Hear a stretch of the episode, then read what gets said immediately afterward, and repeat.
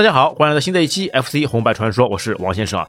那从这一期开始呢，我们要来一个热血的新的篇章，哎，另一个热血的系列，那就是热血躲避球部系列的故事。我们知道热血呢，总共分三部，一个呢是热血硬派，那自成一体，哎，完全的写实风格。那么另外一条故事线呢，就是当汤系列，哎，我们之前都已经全部分享完毕了。那接下来的这条故事线呢，就是热血高校躲避球的故事。那就包括第一部作品《热血高校躲避球》，还有接下来的《热血足球》《热血冰球》和《热血足球二》。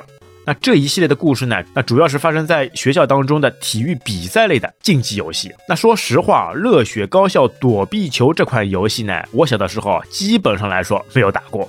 那为什么说没有打过呢？主要有两个原因啊。一个呢，哎，躲避球是什么东西啊？好像完全没有接触过呀，根本不知道这是一项什么运动。那后来呢，才搞清楚哦，原来就是小时候玩的那个丢沙包，或者说是那个扔毽子的那个升级版。嗨，那具体规则我们等一下也会说到。那么另外一个锅还是要扔给 FC 机型哎不够给力所引起的。哎，我们知道躲避球游戏当中呢，总共可以出现六个人，但是 FC 机型有限了。当你全部人都出现的时候，总会有一两个人啊一直在闪，一直在那里啊闪烁不停。这主要是因为呢，FC 游戏机的这个机型所限，它的精灵块贴图啊，一行当中只能有八个精灵块啊。那人物画面一多呢，造成整个精灵块不够，哎，所以只能通过闪现的方式来弥补。哎呦，这就造成你自己游戏起来这个游戏体验是非常差的呀！哎，玩着玩着眼睛花掉了，一会儿这个人闪，一会儿那个人闪，哎呀，整个游戏感觉就非常差。所以小时候啊，基本上来说没怎么玩过这款游戏啊。那但是呢，为了做这个节目，我们又不得不哎重新埋头苦干，把所有的游戏流程通关，一些技巧重新又去打了一遍。哎呀，说实话，现在打这种游戏啊，真的是有点受罪的了。哎，但是啊，回过头来啊，现在玩好以后发现，哎，其实这款游戏里面还是有很多的亮点，很多好玩的地方，很多之前发现不了的一些游戏技巧了。那等一下呢，我们也跟大家一一来分解。那首先这款游戏呢是 Technoise 公司于一九八八年七月二十六号在任天堂红白机上发布的动作游戏。那么这款游戏呢，最早呢其实也是在一九八七年十一月呢在街机上先推出的，那之后呢才移植到 FC 机型上面。那而且这款游戏啊是第一部哎热血系列的 Q 版人物造型。那在第一部热血硬派的时候，哎，由岸本良久操刀的热血硬派啊，这完全都是写实风格呀，哎，全人声，然后打斗起来都是非常霸道的这种格斗类的方式，哎，但是从第二部，也就是这个热血高校躲避球开始，整体人物开始改变了，变成大家最熟悉的热血系列的两点五头身的人物设计。然后一些蠢萌可爱、一些好玩的表情、一些激烈的争斗，那当然也包括从学校、从街头热血打斗的风格转变成爆笑的体育类游戏竞技啊。那也可以说，正是这一款游戏的推出，那从而改变了后面热血系列的风格，那也使得热血系列变成我们小时候最喜欢玩的游戏之一了。对啊，你想，如果是纯打斗的话，那游戏太多了。那在热血硬派上面啊，并没有什么独树一帜的一些风格，哎，但是加入了打斗，再加入了竞技体育游戏，再加上一些 Q 版的人物，这几个点结合在一起所产生出来的热血系列，哎，那就是不可多得的一个佳作了。那而且啊，这款游戏啊，不仅是第一款的热血体育类游戏，那也是在业内啊第一款躲避球电子游戏。那么这个躲避球赛的想法啊，是由佐藤博斯哎设想的。那他有这个想法的时候呢，还是在泰东工作的时候。那之后呢，加入 Technos 公司以后，他把这些想法呢，跟老大龙邦夫，那跟团队里面的其他一些人一起分享。哎，大家觉得哎这个点子挺不错的。那么他们最终啊就决定啊，在这个比赛设计之前啊，先在他们公司门口的公园里举办了一场躲避球锦标赛。哈哈。那包括老板龙邦夫啊，也都是有参与的啦。那么比赛完了以后，他们有这种切身体会了。那之后呢，就进入到游戏的开发工作。那最终呢，由六七个人组成的团队呢，在五个月之内就完成了这款游戏的开发。那当然啊，游戏的监制呢，还是热血体育类的老大这个吉田光浩。好，那么接下来呢，我们先扯开话题啊，我们先来聊一聊，那什么是躲避球？其实躲避球运动呢，起源于英国。那随着欧洲移民，新大陆呢，在一九零零年左右呢，盛行于美国。然后在一九零二年呢，日本留美归国的学生呢，将躲避球运动引进了日本。那由于这个运动呢，价值啊深受肯定，在一九一三年起呢，被列为日本学校体育教材。哎。那由此可以看出啊，日本在当时啊这项运动啊还是非常风靡的了。那只是啊我们可能玩的比较少。那么我们那个时候玩的类似的游戏啊，哎还是那个丢沙包，对吧？哎，三个人就可以玩了，对，两边的人想办法把沙包扔过来。那这个时候呢，你要么接住它，哎，要么就躲开它，不能让沙包击中你的身体。你又没接住的话呢，就判定你为告负。那有时候呢没有沙包怎么办呢？哎，我们拿那个毽子，哎，一样来玩，玩起来也是这个不亦乐乎啊。那只是呢，这项运动呢没有开展下去，到现在来说呢，已经销声匿迹了。但是啊，在国际上面还是有很多的这种躲避球比赛，哎，可以火热的来召开。但说实话，我觉得为什么躲避球没有盛行下去呢？主要还是因为，哎，人们怕挨揍啊。你想想看，你躲避球，躲避球，你没有躲好啊，这个球或者沙包直接砸在你身上，这个还是非常疼痛的了。你参与这款游戏的时候，就好像跟人有什么深仇大恨一样的，要死命的往人家身上去扔。好像现在来看啊，这种社交属性就少了很多啊。现在你看一些小姐姐玩飞盘的，她们怎么可能让你把这种球、这种沙包扔在身上吃痛呢？哈，所以啊，这也是一个时代的发展，一个时代的变迁，那就造成这项运动呢就销声匿迹了。那么其实啊，在正规的躲避球比赛当中呢，比赛一般采用一局决胜制，或者是三局五胜，或者是五局三胜制。那么上场球员呢，一般为六人或十二人。那它这个场地呢，有点类似于羽毛球场地，当中呢有一条中间线，双方球员呢不能超过这条中间线。然后呢，在底圈这边啊还会有出界线。那在场内的这些人呢是不能踏出这个界外的。那但是呢，在对方的场外至少还会有一名本方球员。那这个球员做什么用呢？因为有的时候进攻球员啊，他可以做一些假动作。看着是要去扔对手的，那其实他是传球，直接把球啊传到场外的那一名球员手里，场外的球员呢再拿球快速的去砸向敌方球员，那从而呢可以迷惑对手，那也是躲避球游戏啊非常有趣的一点啊，而且啊在 FC 的游戏当中啊也完完全全把这个场景给还原出来了。那当然啊在正式的比赛当中啊是严禁进攻对手的这个头部，哎他只能击中除了头脸之外的任何其他部分。那如果对方球员呢没有办法把球完整接住，那就被判定下场。那单局比赛呢五分钟，那是看最终谁剩下的人最多而为胜利者。好，那这个就是正式躲避球的比赛规则。好，那么搬到游戏当中呢，那热血作品的特色，哎，不是什么友谊第一、比赛第二，就是打人了，就是砸人了，就是把对手给干趴下了。那所以呢，他在传统的躲避球的规则上面啊，又增加了各种酷炫的必杀技，哎，以及一些血量元素。那对方选手呢，只有被打至空血才会变成天使飞走，然后呢，再搭配上音效，哎呦，各种被击中的画面啊，也就有着非常浓浓的热血风格了。那营造了该系列啊特有的爆笑竞技气氛。那而且啊，从这款游戏开始啊，这个必杀技，哎，就。完完全全充斥在整个热血系列里面了，那包括后面所应用的热血足球、热血篮球等等，都是这样一个设定。那所以也就是说，这款游戏呢，也基本上来说是奠定了后续的热血风格。好，那接下来来说一下这款游戏的剧情。那基本上来说，第二部作品呢，没有什么特别大的剧情。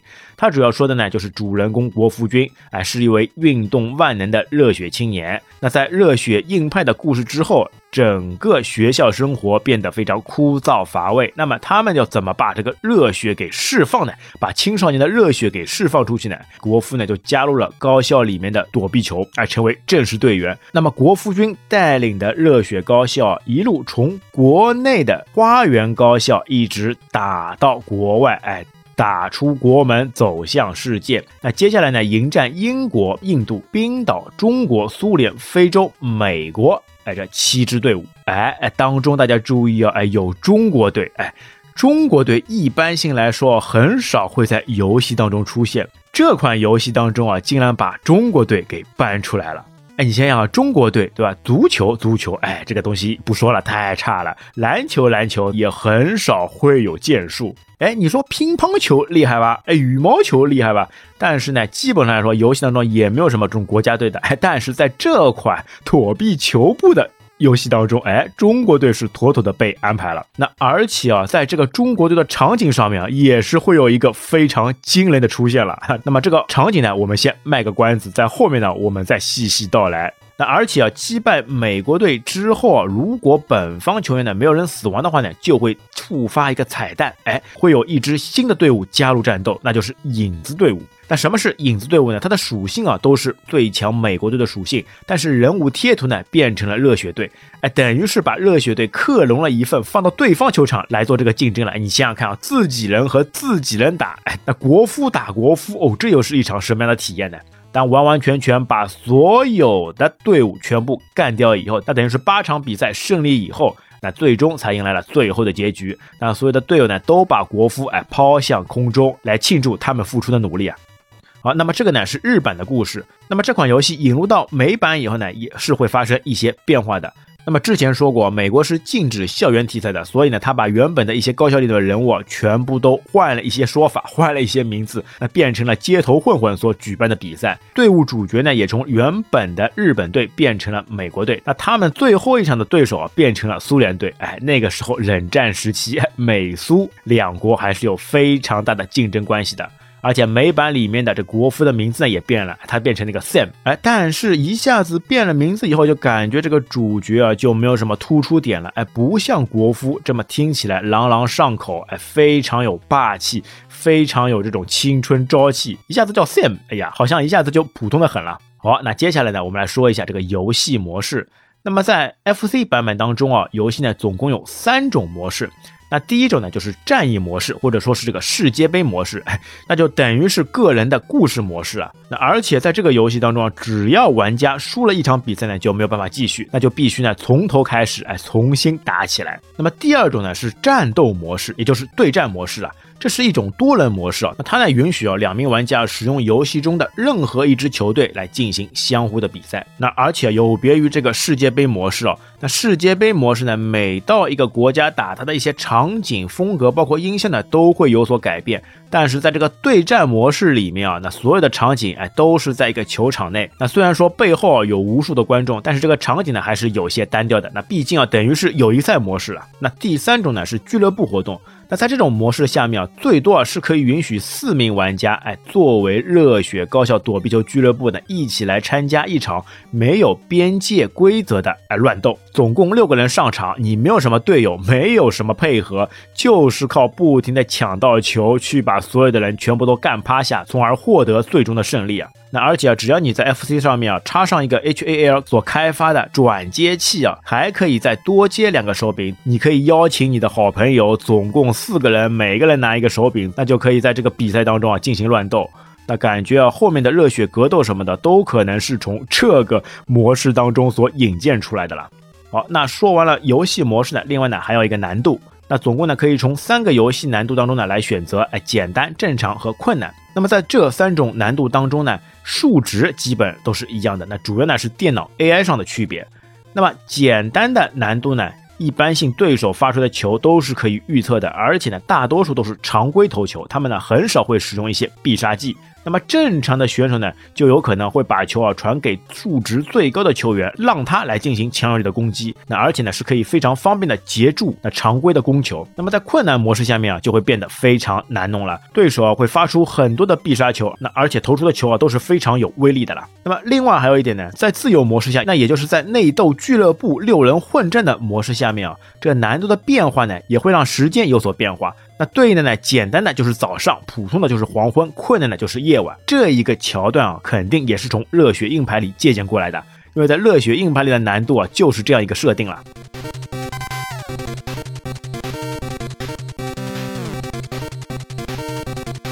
那接下来呢，我们来着重说一下这个世界杯，也就是这个剧情模式啊。那在剧情模式下呢，还可以选择这个阵型。哎，这个躲避球啊，也是有阵型选项的。你可以在每队的六个人当中，根据数值，根据他们的能力点，根据他们的特点，来安排在不同的位置。那主要呢，一号位就是在球场内可以安排三个队员，那么在外场，也就是对方场地的外场也会安排三个人。那二号位呢，就是在对方场地的上面；那三号位呢，在下面；四号位呢，就是在对面。那这三个人呢，会形成一个三角之势，有的时候就通过队友的假投真传，直接把球扔到背后的四号位球员，然后在对方球员没有及时转身、没有注意的时候。快速的再把球扔出来，那从而击中对方球员，让他伤血。那而且，在这个游戏比赛当中啊，它是没有时间限制的，保持持球太久呢，也不会受到任何的惩罚。那他最终的目的呢，就是把对手的耐力，就是血量全部打光，哎，才算过关。但是这个呢，只有场内的三名球员才是会有血量的，那场外的三人是无法被击倒的。那而且啊，在这个版本当中啊，团队的每个角色呢都有自己的统计数据。那三名场内球员的血量都会显示在屏幕顶部。那而且啊，每支球队的六名球员嘛，它还分类型，哎，分别为 A、B、C、D、E、F 这六种类型。那而且这六种类型呢，也可以延伸到其他国家。那所有的七支队伍当中啊，所有的人啊，那都是按照这 A 到 F 的类型来体现他们的特点。那这里呢，我们主要就拿国服军的热血高校哎来举例。那么 A 型代表的呢就是力量型，哎，每一支球队的队长他们都是 A 型，他们呢有自己特色的面孔，哎，投球强劲，而且呢血量最多。那么热血队呢就是国服。好，那么接下来呢 B 型。那 B 型呢，就是防御型。那这些球员呢，可以通过他们的刘海发型啊来识别。那通常呢，他们没有太多的血量，但是呢，他们的防守数值啊会很高。那么热血的 B 型呢，就是广志。哎，广志这个人啊，哎，那在我们之前的热血硬派里面，大家应该还有些熟悉，就是在热血硬派里面被我们国夫所救的那个人。哎，他这个人因为一直被人家欺负的了，所以这个耐性非常厉害，很容易扛揍。那所以呢，他就被安排在这个防御型里面。好，那么。C 型呢是接球型，那这些球员呢接球技术呢很高，那因此呢接球呢非常容易，那这样呢就不需要非常高的精确度，那那就可以有一些龙差，那所以啊 C 型的球员啊是非常可以方便的跳起截断对方的传球了。那么在热血高校呢是号二，哎，他是一个内向型选手，接球技术非常熟练，哎，那么接下来是 D 型，那 D 型呢可以说一下，D 型呢主要呢是速度型。那而且啊，每支球队呢都会有一个秃头球员，好玩吧？哎，你能看到每个球队都会有一个没有头发的光头，哎，这主要呢，我感觉还是畸形所限了。他把很多东西呢，只能通过复制粘贴的方式，然后换一个颜色，那来把其他队的一些贴图所体现出来了。那所以说这些光头啊，他们的移动速度呢都很快，而且呢恢复的也很快。那么在热血队呢，就是一郎，哎，很多人啊都喜欢把这个光头给派到场上，跟国服一起配合来攻击。啊，那么确实是啊，因为他动作敏捷啊，移动速度迅速啊，像一名忍者一样，而且他的绝招也都是非常厉害的啦。好，那接下来呢是异形，异形呢主要就是控球型。那这些球员呢是可以非常好的控制投出去的球。那其实，在躲避球这款游戏上面，你任何投出去的球呢，在空中啊都是可以按方向键上下来让球做一些位置上的移动的了。但在一型球员手里啊，这些投出去的球啊就会非常稳健的被控制。那么热血的圣衣哎就是这样的球员，他呢非常擅长攻出这种曲线球。那么最后一种 F 型，F 型呢就是技术型。那这类类型的球员啊，具有非常独特的特殊技能。哎，这个贴图上面也可以看得出来，他们的眼睛呢都是非常大的，哎，不灵不灵，闪光闪光的。那他们的射球技术呢，可以说是所有球员当中最高的，而且呢，他们的传球呢也比其他队员要好啊。那么代表热血出场的呢就是三玉，那他是一个有着大大眼睛的可爱选手。那看上去啊很软弱，实际上是一条有骨气的硬汉。哦，那与球员类型相对应的还有每个球员的这个能力值。那么能力值呢有以下几点。那第一个呢是血量，也就是耐力。那当角色的耐力变零的时候，那就直接化为天使，哎，判定为死亡。那第二种呢是球力，也就是投坠力。那这个属性呢是决定一个角色在用球击中某人时啊造成的伤害。那可以说 A 型球员，也就是队长型球员的投球能力呢都是最高的。那接下来呢是射击技术，也就是投坠技术。那有了这个参数以后呢，就算你是用普通投球攻击的话，那他的判定伤害呢也是会比其他人要高的。那而且啊，投坠技术高的球员啊，他们的会心一击的概率啊也会增长。那什么是会心一击呢？就是伤害翻倍啊。那它呢一般是会随机出现，而且出现的时候呢。是会伴有特别的音效。那一般性呢都是 F 型球员，他们的这个数值会最高。那接下来一个呢就是控制力。那控制呢就是可以非常方便的控制球出去以后在空中的移动方向。这个呢就是给 E 型球员所准备的。那接下来呢是敏捷性。那敏捷性呢就是确定玩家的移动速度以及他们的恢复速度和扔球的反应。那这个所对应的类型呢是 D 型。那么第六种呢就是接球技术，那也就是截球的能力。那最后一种呢是抗打能力，这个就是防守属性。那而且这些能力值啊，那在每一场比赛开始之前啊，你按下 selection，那就都可以看到这些数值啊，作为参考。好，那操作技巧又是怎么样的呢？当球落在地面上的时候啊，你按 A 或者是 B 就可以捡起球。那然后呢，按方向键呢是可以走动，你连按两次方向键呢就可以开始快奔。那么按 A、B 键呢可以起跳。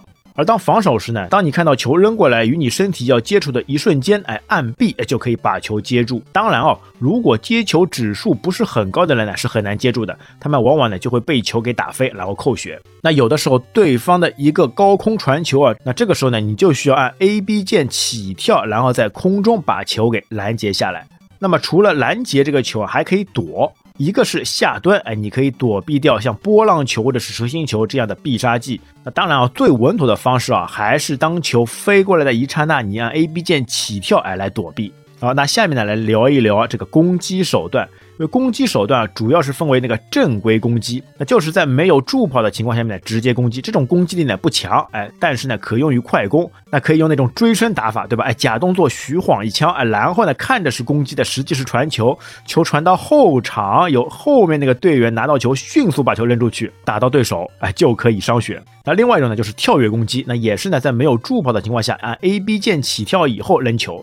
那攻击呢会比普通攻击呢强一点，但是呢，如果碰到接球指数高的选手啊，那还是没有什么好的办法的。那他们呢就可以直接把球给接住，然后进行反向攻击了。好，那还有两种攻击方式呢，就是带助跑的攻击。那这个呢，也就是绝招必杀技了。那其实游戏当中啊，总共有十六次独特的必杀技，那八次呢是通过助跑投球来完成的，另外八次呢是通过助跑在空中投球完成的。那而且啊，所有的队伍当中啊，每个人都会有两种必杀技，一种是平地跑步必杀，那另外一种就是跳跃必杀。那么平地必杀技呢，一般有几种方式，那一种呢是直接走一步就直接把球扔出，可以直接出绝招。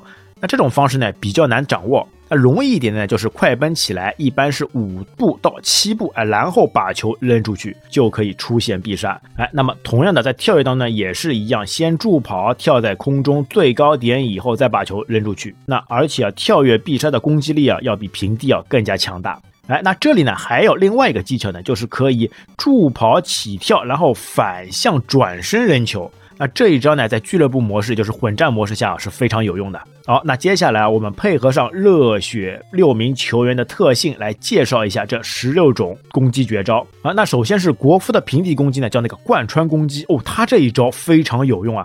就像那个坚果射击一样，球投出去以后呢，球会变形，然后呢一直会飞过场地。那当中如果有球员碰到这个球啊，全部都会被弹飞，然后球呢会一直飞过场地，直接贯穿到我方的外围球员这边。然后呢，外围球员再可以把球传给我们的国夫进行下一轮的攻击，这样就妥妥的可以非常快速的把所有的球员全部都干掉。而且啊，在网上有看到过一个视频啊，人家速通，哎，怎么速通的？就是通过方向的调整，通过距离位置的移动，把对方球员啊全部都拉成一条线，然后一扔球直接攻击三名球员，让他们完全没有这个防守还手的余地啊。那这也是一个非常快速通关的技巧。那另外可以再说一下，这个球场呢，你是有的时候呢是可以超过中线的。你超过中线以后呢，它会自动的帮你快速的反弹回去。那而且啊，并不犯规。那这个贯穿攻击的最大伤害啊，可以有十四点。好，那国服的跳跃攻击呢，是快速下压球，它也类似在跳在空中以后把球变成坚果，然后直接射击出去。它的最大伤害啊是达到二十点。好，那么热血的二号人物广志。它的平地攻击呢是波浪式攻击，那球的行动路线呢会以上下波浪的形式推进，那可以呢被方向控制，而且呢这个摇摆不定，那令人呢捉摸不透，没有办法完全去接住这个球了。它的最大伤害呢可以达到十六点。那而它的跳跃攻击呢是分裂攻击，一个球呢变成三个球，那更加不容易被接住了。它的最大伤害呢是十八点。那 C 型的号二。它的平地攻击呢是蛇形攻击，那就像蛇一样弯弯曲曲，左右移动。那它比波浪式攻击呢会更加缓和，最大伤害十五点。那跳跃攻击呢是闪电攻击，那上限呢摇摆不定，但是这个攻击啊命中率不是很高，它最大伤害呢十六点。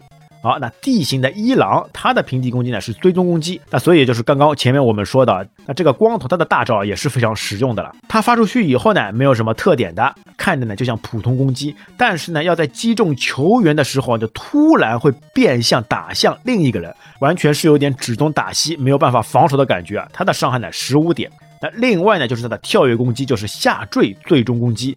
一样的球向高空飞去，然后定位住目标。这个时候呢，你球是看不到的。那而且呢，这个时候呢，就算你能跑，那球呢也是会精准打击的了。那就像装了定位系统一样，在适合的时机直接把球打下来，根本就躲避不了。它的最大伤害呢十七点啊。那接下来的圣衣，它的平地攻击呢就是快速直线攻击，那就是呢一条直线飞行。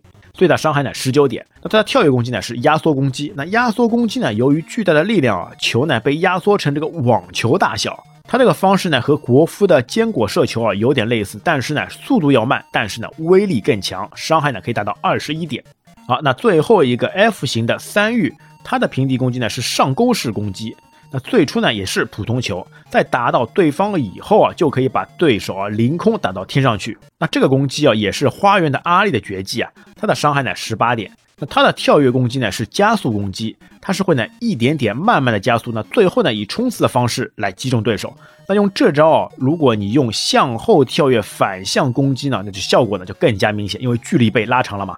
它的攻击点数呢是十九点。好，那另外呢还有四个其他国家所具备的。绝杀，那一种呢是次元攻击，在中途呢球呢突然消失，然后呢再突然出现，那根本就躲避不了，它的伤害呢是十五点。另外呢是回力刀攻击，那就像飞镖一样，把球呢高高的抛起，然后呢那球呢在对方身后一个折向，反过来再击中对手，它的攻击啊非常高，可以达到二十三点。那这个呢也是英国的乔治所必备的技能。那第三种是强势攻击，和坚果射击呢比较类似。那虽然哦速度是最慢的，但是威力巨大，可以达到二十六点伤害。那最后一种呢是梦幻攻击，球呢会忽大忽小，线路呢很难捉摸，伤害呢是十八点。那最后呢，还有一个隐藏的绝招是第十七招，就是那个回旋球，哎，跑一步以后马上使出。那它呢是花园的圣太郎所带的技能。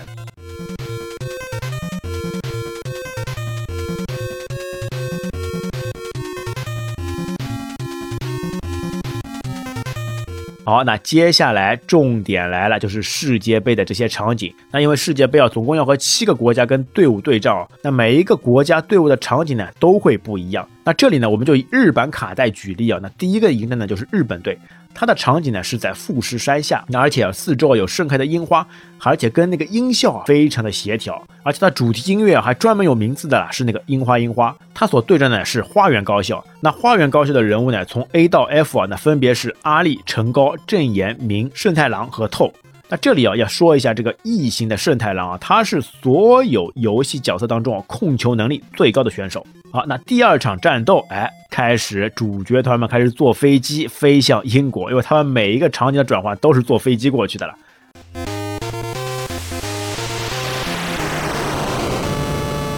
那么在英国呢，这个场景啊，就是在伦敦大桥，哎，是在泰晤士河旁边。那而且呢，还有大本钟。那地面呢是石头路面，哎，非常符合英国的特色。那而且啊，这一关里面的主题音乐啊，是基于披头士乐队的《Get Back》。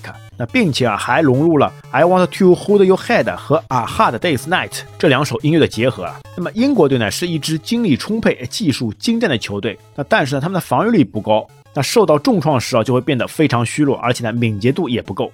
那英国队的球员呢？从 A 到 F 啊，分别是詹姆士、罗伯特、斯科特、查理、乔治和怀特。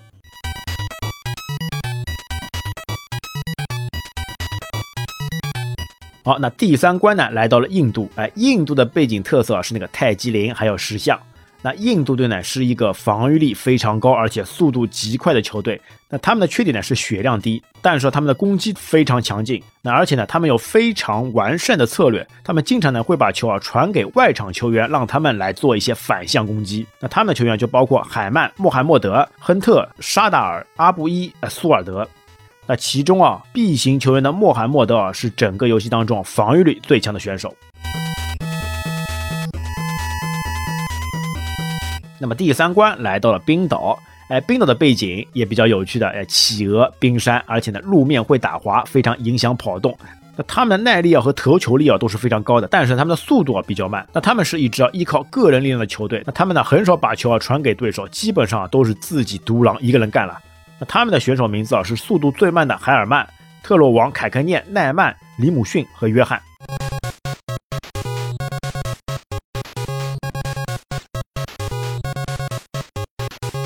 好，那么前四关打完以后，来到了最关键的第五关，哎，中国，哎，中国队出场了。那中国队这个场景呢，要特别的来说一说啊，但不知道能不能说，因为很多在视频平台上上线的这个游戏啊，那总是会因为第五关的场景啊被直接拉黑，直接下架。那为什么呢？因为第五关啊，它出现的呢是那个在故宫前面的那个广场了啊，而且是有伟人照片的，你明白吧？有伟人照片那个广场，哎，那旁边呢还有两个大字，哎，什么万岁，哎，什么世界人民，哎，这个你就自己去歪歪吧。那具体的我们就没办法说的非常详细的了。那所以说，在这样一个广场上的场景啊，很难过平台的审核了。那么中国队呢，是一些具有非常优秀的接球手。打这一关的时候呢，你千万不能轻易传球，一旦传球，分分钟啊就会被他们最强能力的 C 型李福安啊给截断。那中国队的人物呢？队长王健、达乌卫、李福安、乌延海、温志爱、谢火尊，这些名字啊都是音译过来的，有可能会有些偏差。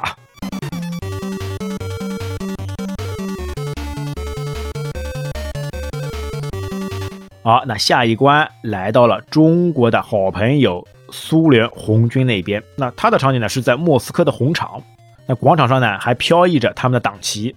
那这支队伍呢，没有明显的弱点，在进攻和防守方面啊，都保持非常平衡。那他们的球员呢，就包括莫洛托夫、马林可夫、可林诺夫、伊莱契夫、鲁夫斯基和米达林。那当中啊，队长的莫洛托夫啊，他是力量最高的球员。那下一关呢，来到了非洲。那非洲的场景呢是草地，在草地上奔跑会非常影响速度。那这样呢就会影响到你的绝杀球的发挥。那它的背景啊有夕阳有树木，那还是一个非常好看、非常有意境的背景了。那他们拥有着非常强大的速度和狂野的敏捷性。那么他的队员呢就包括加莫、穆巴、比里马纳、米控贝、尼帕雷雷和莫基。那莫基啊是速度最快的球员。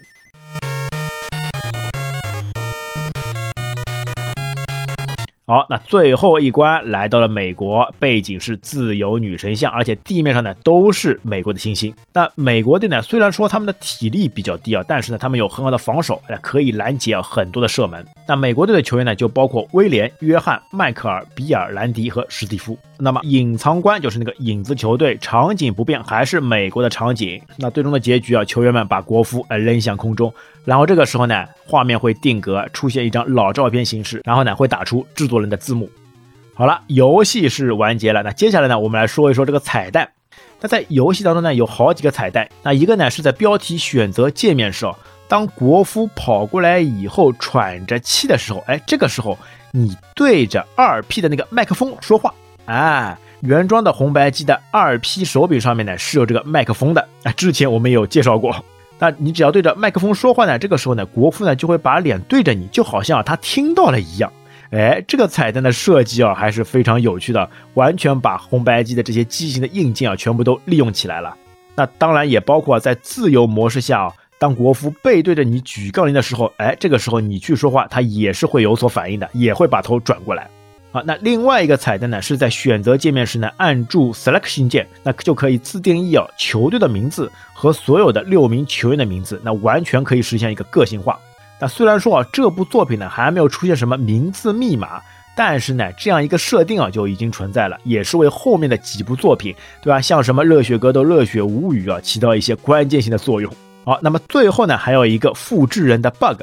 那当在选两人对战模式的时候啊，那选择更换角色配置，这个时候呢，你一 P 按七次 A 选中，然后再按六次 B 取消，然后二 P 呢直接选择好后呢直接开始。那这个时候呢，由于一 P 是空配置啊，就完全会被二 P 的角色全部都复制过去。